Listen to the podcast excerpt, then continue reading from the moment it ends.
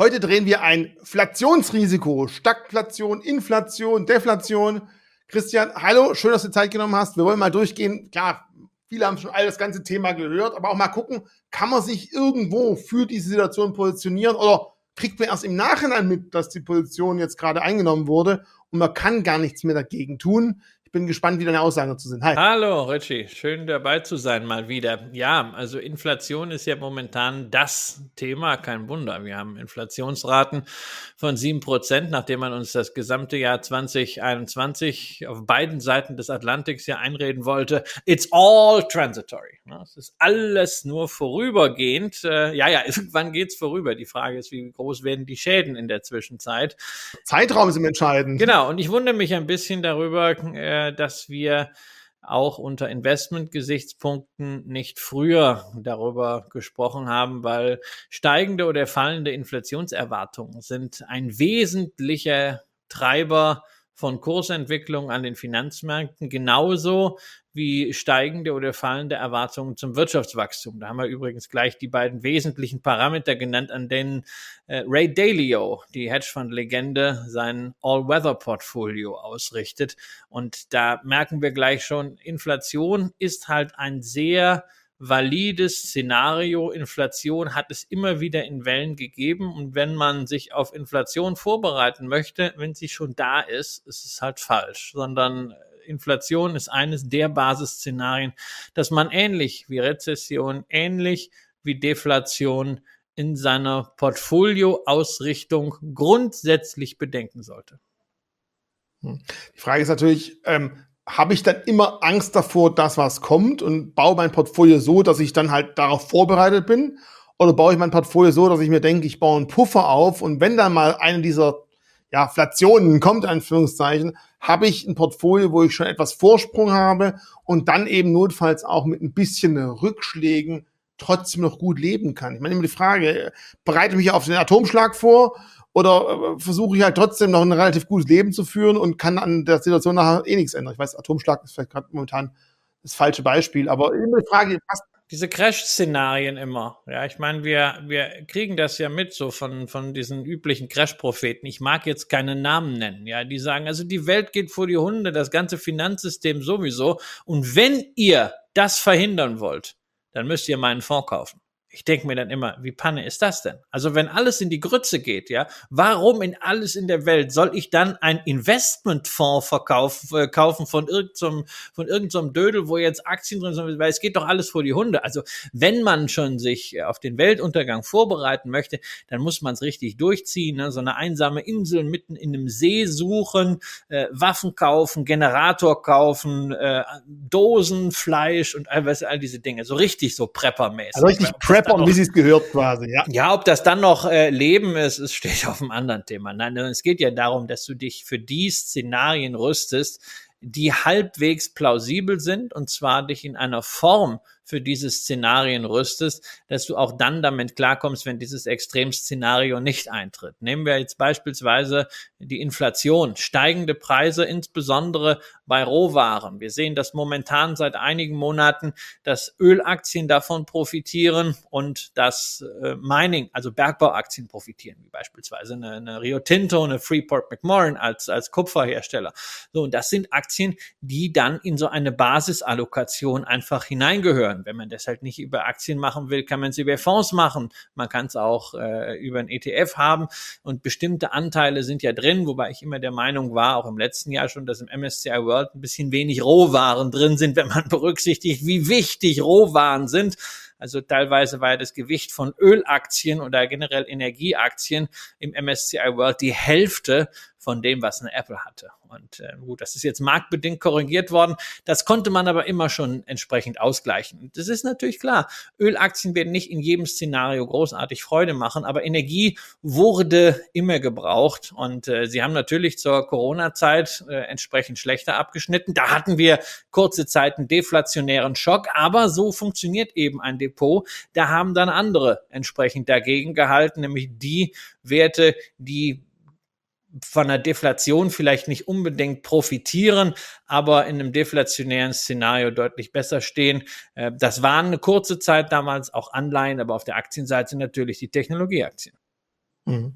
Meine, grundsätzlich auch die Frage, hat man mit dem Depot Angst vor der Inflation oder mit den dann zusammenhängenden möglichen steigenden Zinsen, die dann wieder Auswirkungen aufs Aktienportfolio haben können? Das ist für mich so ein bisschen Henne-Ei-Prinzip vor was habe ich denn eigentlich Angst? Inflation oder doch eher die Zinsen, die durch die Inflation vielleicht steigen könnten? Naja, also am Ende habe ich doch vor allem davor Angst, dass das Geld, was ich mir erarbeitet habe, was ich mir zurückgelegt habe, dass das weniger wert wird gemessen an dem, was ich davor kaufen kann. Also der Endgegner ist wirklich Inflation. Die Inflation muss sich ausgleichen und äh, das ist ein Endgegner, den man auch nicht unterschätzen sollte. Wir haben Inflation die letzten Jahre nie so als Thema gehabt, aber dennoch gab es ja immer so ein Inflation inflationäres Grundrauschen. Und dieses inflationäre Grundrauschen von ein, zwei Prozent PA, pups, ja völlig egal, hat immerhin dazu geführt, dass 100 Euro aus dem Jahr 2000 inzwischen nur noch die Kaufkraft haben von etwa 66 Euro. Das heißt, ein Drittel der Kaufkraft ist flöten gegangen in einem Szenario, das abgesehen von den letzten zwölf Monaten eigentlich nicht wirklich inflationär war.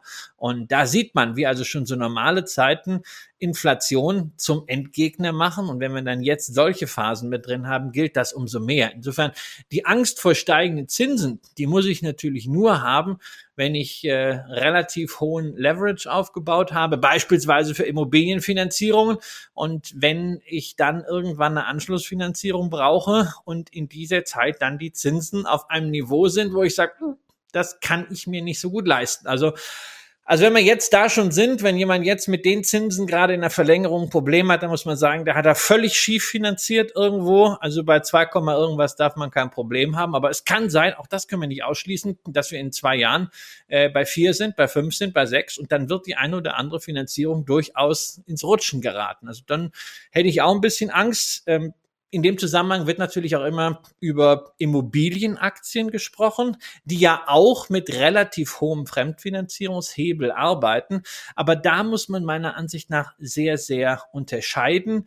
Ähm, es geht nicht so sehr um die Zinsen, sondern es geht um die Spanne zwischen der Rendite, die man auf die Objekte erzielt und den Zinsen. Wenn du acht Prozent erzielst und du hast dagegen stehen zwei Prozent Zinsen, ist das fein. Wenn jetzt deine Zinsen auf die vier Prozent äh, äh, steigen, also Zinseinnahmen steigen, musst du gucken, dass du deine Einnahmen steigern kannst. Das kannst du machen, zum Beispiel, wenn du in der Gewerbevermietung bist, da hast du sehr häufig ähm, deine Mietverträge sowieso gekoppelt an die Inflation. Da schiebt sich nur der Korridor höher.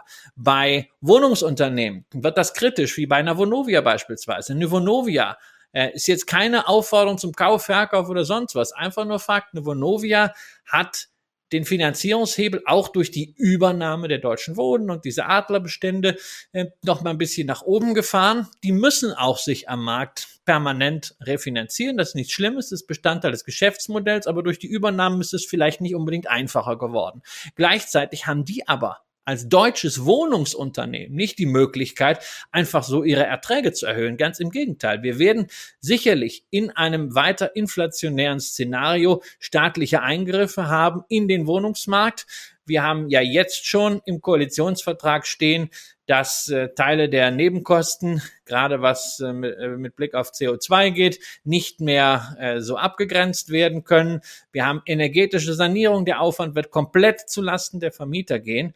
Und äh, da ist es nicht so einfach, die Einnahmeseite an die Inflation anzupassen. Und da ist es durchaus auch gerechtfertigt, dass diese Aktien momentan deutlich schwächer tendieren. Anders dagegen internationale Immobilienaktien wie auch Funktürme, Logistikimmobilien, die können ja ihre Einnahmeseite entsprechend der Inflation anpassen.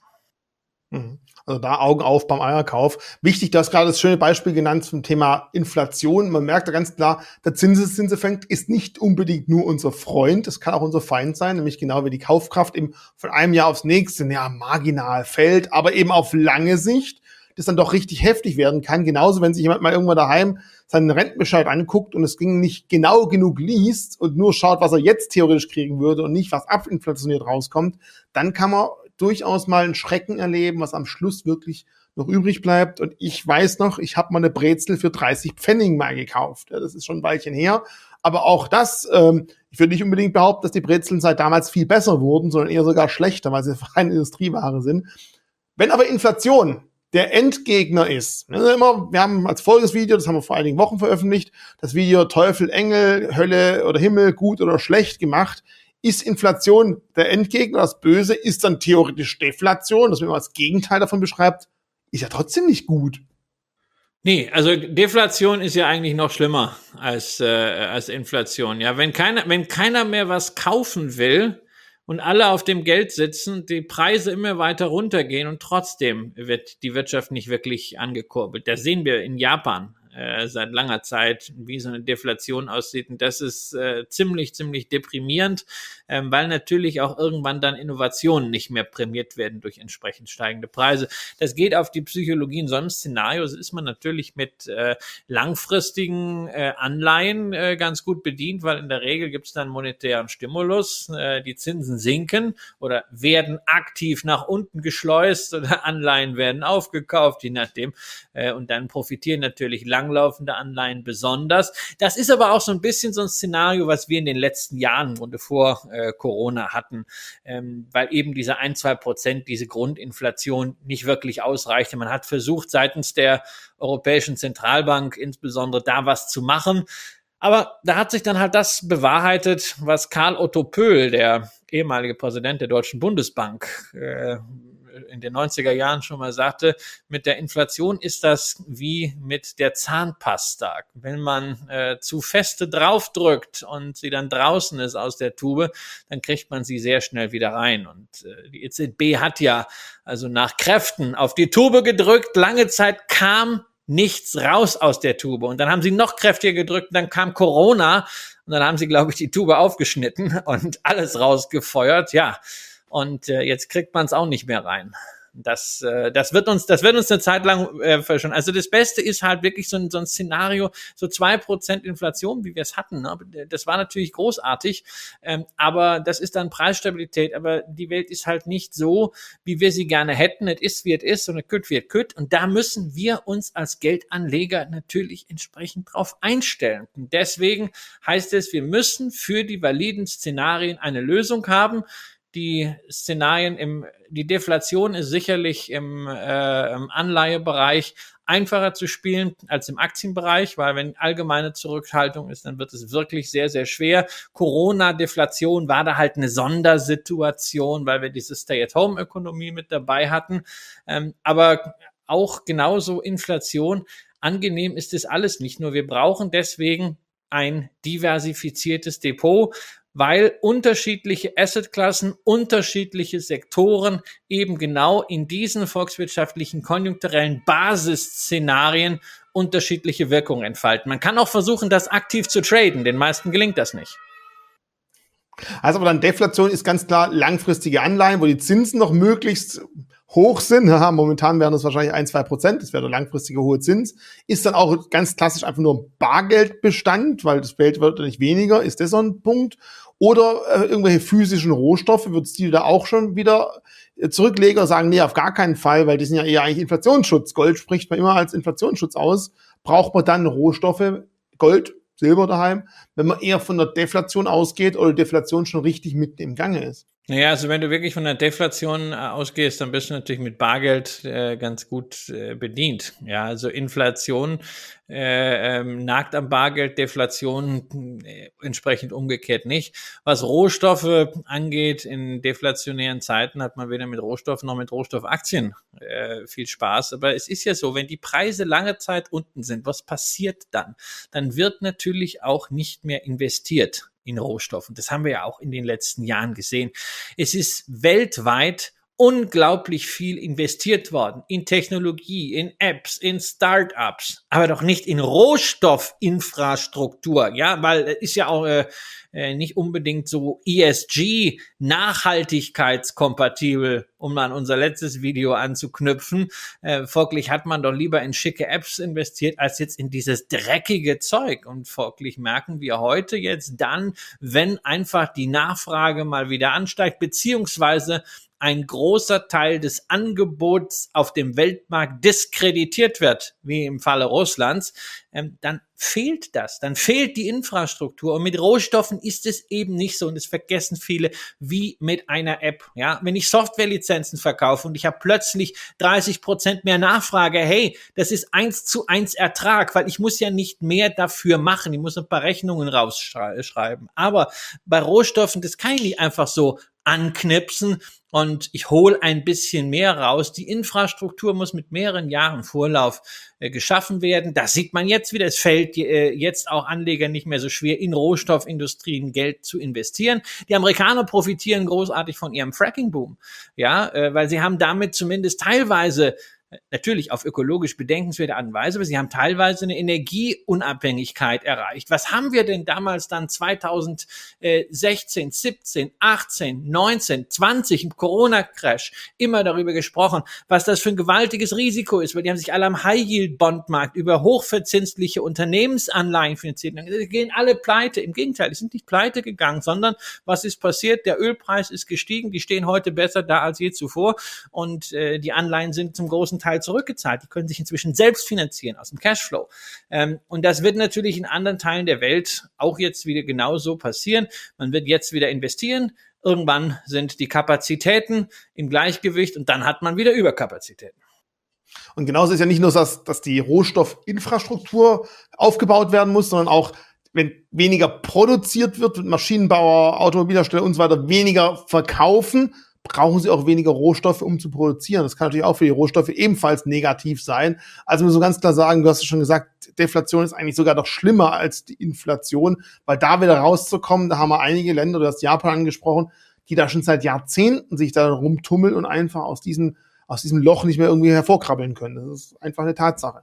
Genau, und es ist ja durchaus auch äh, äh, denkbar, dass sich äh, an eine äh, solche Inflation, wie wir sie momentan sehen, erstmal ein rezessiver Schock anschließt, weil einfach äh, die Preise irgendwann so durch die Decke steigen, dass äh, die Nachfrage sinkt, dann kommst du in eine Rezession, dann musst du gucken, wie kommst du aus der Rezession wieder raus? Kommst du da schnell wieder raus? Oder ist vielleicht auch gerade die, die psychologische Lage schlecht, dann ist da auch das Risiko, dass du also aus einer solchen Deflation in äh, aus einer solchen Inflation eine Deflation wieder rutscht. Aber das ist alles, das muss man ganz offen sagen, sehr, sehr viel ähm, allgemeine Technik oder ansonsten Prognose. Und da bin ich immer extremst vorsichtig, ja.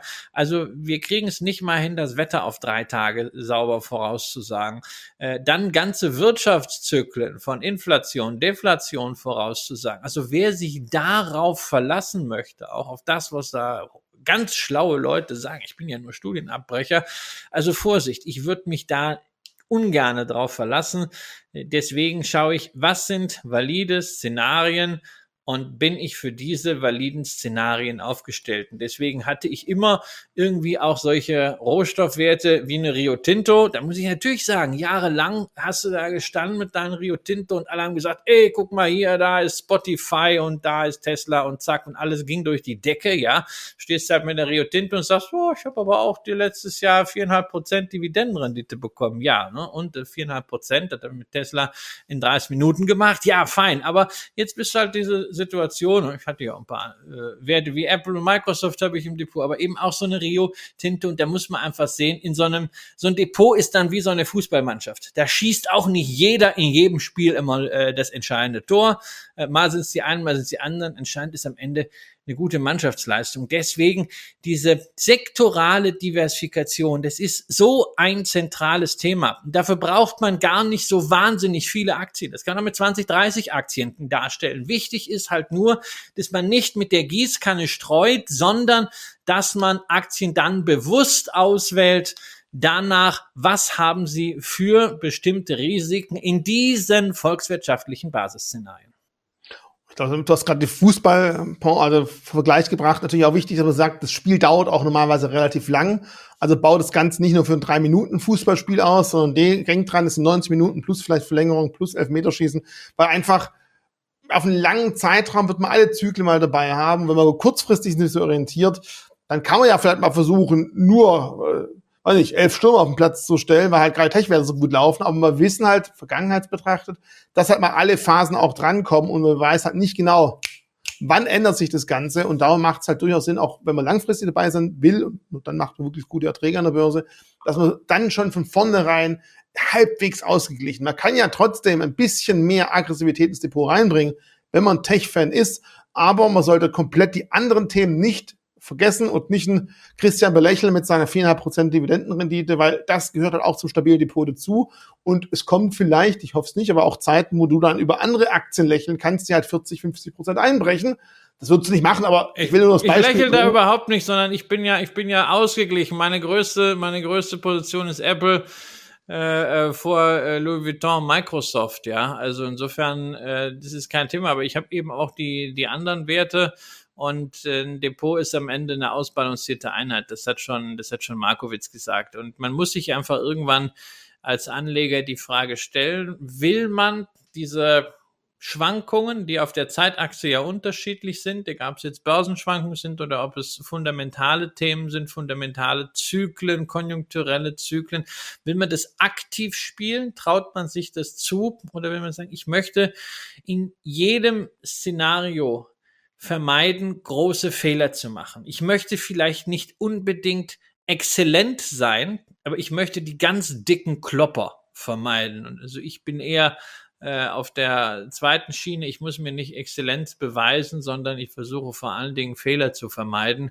Äh, und da hilft es einfach, sich immer zu fragen, was sind die Risiken für dieses Geschäft? Und wenn du dann unterschiedliche Risiken äh, zusammen äh, ähm, dir angeschaut hast, dann kommst du auf diese Art und Weise zu einem Depot. Insofern muss ein Depot zum Beispiel, was, was sehr stark im Nahrungsmittelbereich aktiv ist, das muss nicht immer unbedingt ein defensives Depot sein. Ja, es kann, sagen ja viele, ich investiere ganz defensiv, ich habe so und so viel Prozent nur Nestlé und Pepsi und sonst was Nahrungsmittelhersteller. Ja, das ist fein.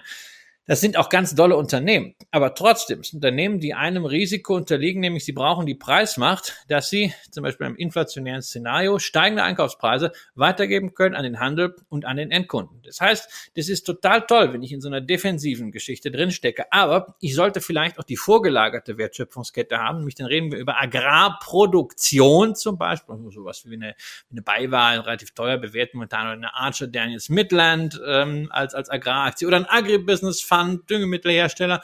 Und wir reden natürlich auch über die äh, Schiene hinten dran, nämlich den Handel. Und es gibt ja auch Handelsunternehmen, die sehr, sehr gut aufgestellt sind. Nicht in Europa, aber zum Beispiel in Amerika mit einer Target, mit einer Kroger.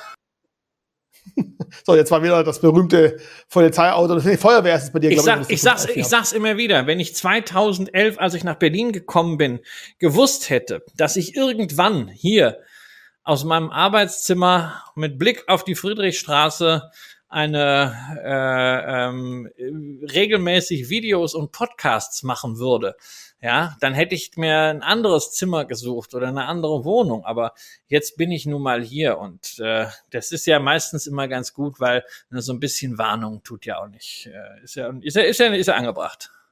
Das zeigt schon, man kann einfach nicht alles vorherplanen. Deswegen kommen wir jetzt noch zum dritten, zur Stag Stagflation, der eigentlich so in den 1970er Jahren mit der Ölkrise das erste Mal aufgekommen ist. Davor musste man erstmal ein Wort für so eine Situation suchen, wo man halt sagen kann, okay, Moment mal, die Wirtschaft, die wächst nicht mehr, aber das Geld entwertet sich ja trotzdem. Das ist ja ein Spagat, also der ganz, ganz eklig eigentlich klingt. Ich meine, ist das so ein Thema, wo man vielleicht eher mit Weitblick erkennen kann? Oder gibt es da auch eher irgendwelche Schocks, die dazu führen, dass es zu einer Stagflation kommt? Und wir haben jetzt, oder du hast ja gerade versucht, für Inflation und für die Deflation so ein bisschen zu zeigen, wie man sich positionieren könnte. Gibt es sowas auch für eine Stagflation? Ja, du hast natürlich äh, solche Schocks und wir äh, leben äh, in Zeiten, in denen dieser Schock ja gerade eingetreten ist. Wir haben in den 70er Jahren auch als Auslöser dieser Stagflation Energiekrisen gehabt und äh, das, was wir momentan erleben, ist nicht nur eine humanitäre Krise, eine Krise der Menschlichkeit, wo einem absolut die Worte fehlen, wenn man gerade auch die Bilder aus, aus Butcher sieht. Das hätte man nicht für möglich gehalten, dass es das im 21. Jahrhundert auf europäischem Boden geben würde.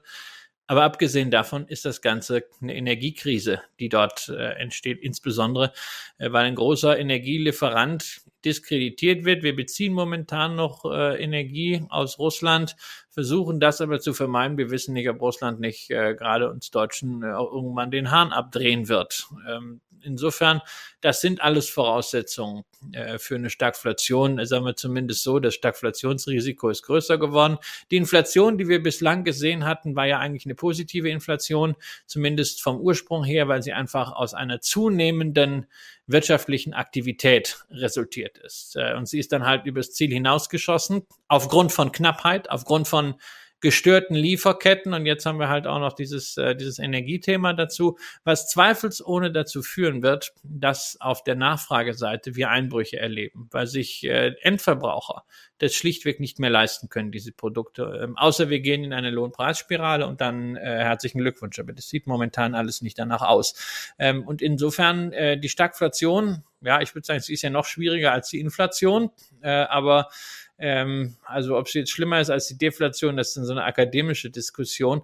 Aber auch da am Ende wird es immer Unternehmen geben, die Güter herstellen, die unbedingt wichtig sind, die man sich leisten muss und die deswegen auch in einer Stagflation äh, weiterhin erfolgreich arbeiten können. Ja, also gerade mit Blick auf Stagflation ähm, wie nochmal den Blick lenken auf die Supermärkte eben. Also insbesondere auf so ein Unternehmen wie Target. Soll jetzt keine Empfehlung sein, aber Target ist nicht nur Supermarktanbieter, sondern sehr, sehr erfolgreich mit Handelsmarken. Äh, sowas also wie hier Rewe äh, mit Ja, aber eben nicht nur im Food-Bereich, sondern generell. Und das ist natürlich hochinteressant in einem solchen Szenario, wo Leute wirklich dann auch wegen nachlassender Wirtschaftsleistung und steigender Preise auf das Budget schauen. Wir haben gesehen, dass bislang zum Beispiel eine Procter Gamble, großartiges Unternehmen, auch sehr, sehr gut von der Preismacht her durch diese Inflation gekommen ist. Die haben die Preise erhöht, aber es hat überhaupt nichts an der Nachfrageseite geändert. Die Kunden haben weiterhin diese doch teuren Markenprodukte gekauft. Aber wenn jetzt Preise weiter steigen, wenn die Budgets der Kunden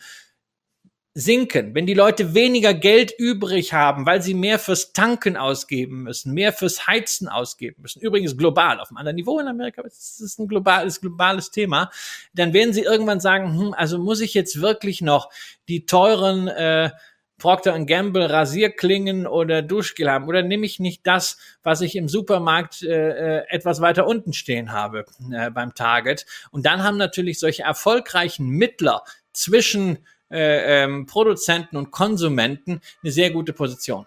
Also ganz, ganz klar dann ähm, nicht Luxusgüterhersteller. Die haben, ich meine, diejenigen, die Luxusgüter, extrem Luxusgüter leisten können, denen wird die Geldwertung auch gar nicht so schwer fallen, aber so im unteren Luxusgüterbereich, wenn es sowas gibt, wird es schwieriger. Und eben dann lieber die ganz klaren Grundversorger. Zählt der Amazon auch für dich dazu? Die haben ja auch jetzt schon eine relativ große eigene Produktpalette aufgebaut. Ich rasiere mich zum Beispiel mit dem Amazon-Rasierer und nicht dem Gillette und ich finde den auch ganz gut. Also ist es auch so ein Ding oder sagst du, ja, das ist viel zu technisch? Ja, das, das, sieht, das sieht man auch. Ja, also ich rasiere mich mit Gillette, du mit Amazon. Also jetzt, liebe Zuschauerinnen und Zuschauer, Zuschauer vergleicht einfach mal.